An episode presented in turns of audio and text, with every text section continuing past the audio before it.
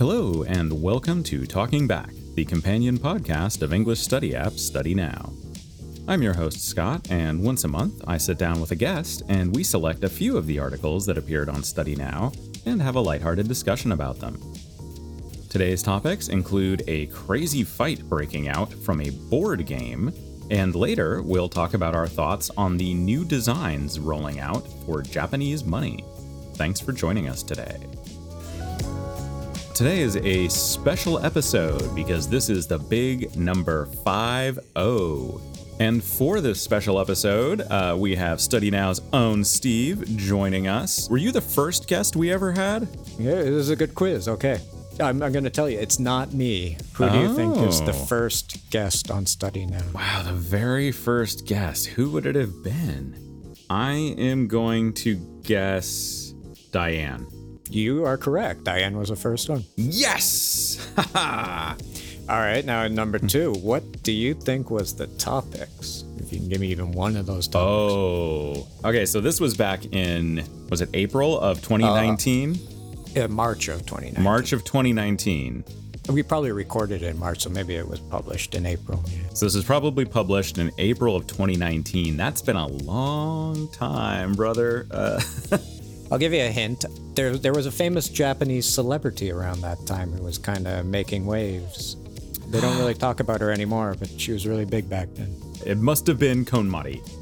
Yeah, so you're talking about that and uh, and the Valentine's Day protest. Oh, yeah, okay. Uh, Wow, I do remember that actually, now that you mention it. When you think about when we started to now, I mean, the format's basically the same, but like, you know, over time we've added the top five and now we're doing listener response. And overall, what are your impressions or thoughts about the podcast over the last several years here? I kind of liked it when we had like readers submitting topics, and we used to do that. Mm, that's right. We used to do three parts, and the middle one used to be a reader suggested topic. That was Mm. kind of nice because it was sort of surprising for us, I think, uh, just to get a topic like that. Yeah, I agree. That's something I actually kind of like about both the top five and the listener response is like kind of getting a little bit of the audience reaction coming back into the show. Yeah, it's true. We can get it in the top five as well. eh? We can see what people are into. Right, right. Any big plans moving forward from 50 into the future? I kind of mentioned this to you before. You know, AI is all the big boom, so I'm, I'm mm. hoping to work in AI to the editing process and uh, setting up the transcript and translation. Mm. So if we can get the AI to help out with that, I think we can even make this podcast longer without ah. needing any extra effort, right? Right. Like the big problem is translating. It's such a long transcript, and translating Right. into Japanese is very labor intensive. So Mm, yeah, for sure. that's the only reason why the podcast is really as short as it is. If we can somehow make that easier, then we can make this even longer. Or more often, twice a month or something. Well, interesting times. We'll see where this uh, where this takes us. Um, And now that I've gone on record as saying that, I guess I have to actually do it. well, that's what they say. They say when you make like a New Year's resolution, you should tell people, and then you're kind of forcing yourself to do it so you can't procrastinate. So, yeah, that's a good point. Um, I'll be waiting for your call. Our first topic today is from an article that appeared on Study Now on April 17th, titled Monopoly Game Leads to Street Fight in Brussels. In Brussels, Belgium, four people playing Monopoly outside their home, at 5 a.m., by the way, caused a disturbance, waking up their neighbors. An argument turned into a fight in which an angry neighbor brought out a katana sword for self defense. Uh, wow. So is this even real? Like, this sounds like it's from a comedy movie or something. I kind of love that though. People on the street playing Monopoly at 5 a.m. like, that part's great. I want to know about these people. Like, I want to know their backstory. Where do they come from? are they sitting around at 3 a.m. and going, you know what I want to do? I want to play Monopoly. But where are we going to play? How about on the street? Just on the sidewalk or something. You know, you think, like, oh, okay, this is turning into a street fight. Oh, they must be dangerous people or something. But they decided to hang out and play a game. And it's a board game. Come on, how bad can they be? And it's Monopoly, like the most boring board game of all. I get sucked in. It's got all the pretty colors and everything, and you get to be a little metal top hat or a dog or oh, something. Oh, sure. It's really it sucks you in with all those little trappings. But then once you play it, you play it for like 10 minutes, then you already know who's gonna win. Somebody scoops up all the prime real estate. And then you know that person's gonna win, and then you just have to play out the whole game like that. Like uh, you have to keep giving them money and, until you get bankrupt, and it just never ends. It just keeps going and going, and it's it's- excruciatingly boring. Usually, I just get so bored, I kind of self destruct Monopoly style. You know, I start giving away my money. I'm like, hey, you make a funny face, I'll give you a hundred dollars or something like that, like just to entertain myself. Well, when you play, do you play with the open rules where people can make deals with each other and be like, "Hey, man, I'll trade you, you know, this property for something later, or I'll sell Yeah. this one to you." Because that seems to be where all the arguments and the bitterness comes is people making a deal, but then somebody else is like, "What? No, that's going to put me in a difficult position. Like, don't do that. Sorry, man." And then that person has to get revenge later, and then it just keeps going back and forth until somebody pulls out a katana. Mm. Okay, so if Monopoly's boring, do you have any uh, board games that you love? I don't know if you actually know this. It's very popular in Japan. The game Hmm. of life. Oh yeah, I remember Life. Yeah, that's really huge in Japan. Um, oh yeah. But I want my kids doing English stuff, so we shipped over one from Canada. Ah, that's right. Because I, I remember seeing the Japanese version of Life before, and it was super interesting because a lot of the game elements, you know, stages of life and you know things like that were different. It was, of course, for you know life in Japan, which I thought was super interesting. And it's updated too. So, like, the jobs you can get are like a social media influencer and Oh God, app developer and stuff like that. you know. Podcast host. I I do think there is a podcast. Yes! Finally, I've made it big. It's now time to check in on listener responses. This is where we ask a question and invite listeners to send us their thoughts about it through Twitter. A couple months ago, we were talking about the idea of regional belts and asked if Japan had regional belts like the ones in the United States, what do you think they might be? And uh, here's what you had to say. We had two responses this time. Steve, why don't you tell us about the first one?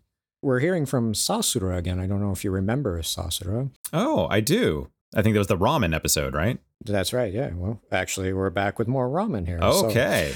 and this is a very in-depth answers. All right. I love it. Get your notebooks ready. Uh, Sasura writes Ramen was the topic of the last issue, but ramen again. Nowadays, it is easy to eat any kind of ramen anywhere. However, it may not be the belt. I think there are still some characteristics that remain depending on the region. Hmm. Kyushu has tonkotsu ramen. Hokkaido has miso ramen. Yokohama, iekei ramen. Oh. Kitakata ramen. Onomichi ramen. Wakayama ramen. Toyama black ramen, etc. In particular, I have the impression that Kyushu is overwhelmingly dominated by tonkotsu ramen. Hmm. I think the whole Kyushu area can be called a tonkotsu belt. Kyushu can also be called a shochu belt. More Huh. than 90% of Japan's shochu is produced in Kyushu and Okinawa. Indeed, there is nothing happier than drinking shochu and finishing it off with tonkotsu ramen. Very well written there, Sasha. yeah, that was like a, a an essay or, or a book chapter. I love it. Well, thank you again, Sasura, for more uh, valuable ramen information. I love it. We also had another comment from user Avocado. They suggested the rice belt, which is the region on the Japan Sea side of Japan from Akita to Niigata, which is an area famous for producing rice. Uh, so, yeah, I think rice belt makes perfect sense.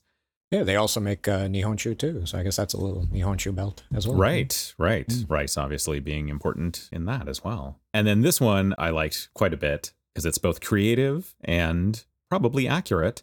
The snowboard belt uh, in Nagano, Gunma, and Niigata. Yeah, which once again makes perfect sense.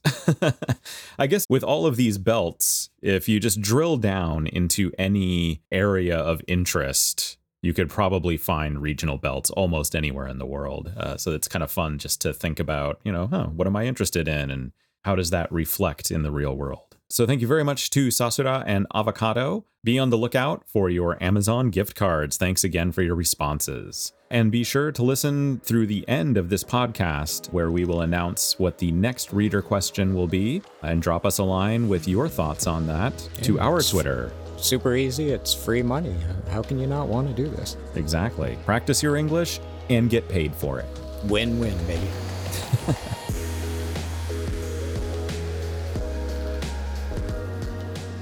Before moving on to our next story, let's have Steve check in on the top five most popular stories on Study Now from the past month. What's in the list this time? Thank you. Well, at number five, Oreos baffle scientists. What baffled them again? I don't remember this. The actual thing that they were studying was when you twist it apart or pull it apart, it doesn't matter how you take it apart, the cream always sticks to one side of the cookie. Uh, Why is that? Why doesn't the cream just break in the middle? Uh, I see, I see, I see. Number four, Pentagon files leaked. This is Mm. high, high stakes international intrigue, and I think we already forgot about this. I mean, I remember it was stupid. Like the guy who did it, he didn't have a, a purpose or some cause that he was fighting for. He was just being funny in a chat window or something. For the lulls, as they say. Come on, have some principles. Number three, Mm. Bank of Japan unveils new currency designs. Ooh, we're going to talk Um, about that one in a second. Yeah, so let's just move on to number two. Hmm. Starbucks new CEO to work as barista. I almost chose this for my article. That's really interesting, I think, for CEOs, especially a CEO of such a large worldwide corporation to do that. I think that's really interesting. Yeah, it seems important to see how things work on the front line, right? Yeah, absolutely. It makes a lot of sense to me. Yeah. Uh, number one, this was number one by a long shot, which is surprising because. Oh, boy. Yeah. But number one, Sushiro to turn used cooking oil into jet fuel. I mean, that is interesting. I'm surprised that it was definitely number one, but Yeah. okay, cool. I mean, it's awesome. Yeah. And it's nice too. I've ever seen like sometimes the buses, like the city buses, use that kind of cooking oil, and when they drive by, it smells so nice. It smells like French fries or corn or something. Oh, for real? I didn't notice that. Every once in a while, it just drives by, and I get a whiff of the exhaust. I'm like, oh, I'm kind of hungry now. uh, fantastic. Well, Steve, thank you very much for counting down the top five most popular articles on Study Now. You're very welcome. And our final topic today is from an article that appeared on Study Now on April 27th, titled Bank of Japan Unveils New Currency Designs. The Bank of Japan has unveiled new banknotes that will enter circulation in 2024.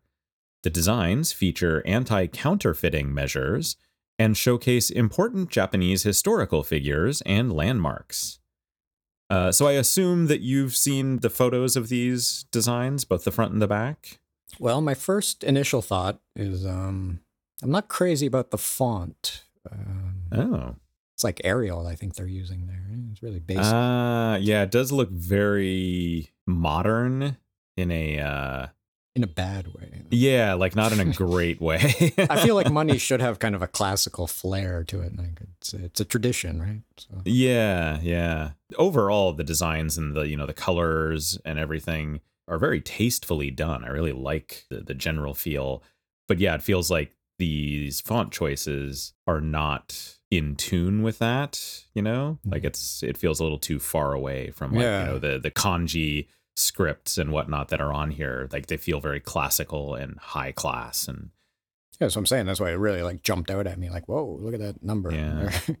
Um, they also mentioned uh, that they were adding tactile marks so that it's easier for people who uh, have either bad eyesight or no sight to tell which bill it is just by feeling, which is really cool. And you can see these on the image. There's like a series of diagonal parallel lines on the edges oh yeah. and it's in a different place on each note. Uh, so you can kind of tell just by feeling like, oh, this is the Ichimanen or this is the Gosen. Or We have that in Canada too. We've had that for a while now. There's like kind of like braille, like little bumps on it and stuff. oh, that's wonderful. Mhm. Yeah, yeah. I, I feel like that should be in modern money. Like everyone should have that. That's that's a nice touch. Well, how would you compare these to uh, your country's money? The old Uh, greenback. That's a classic. Yeah, the greenback. You know, this is one of those things that I never thought about while I was living in the United States. But like now, when I look at United States money, I think this all looks exactly the same. It's all green. It's all got an old guy in the middle.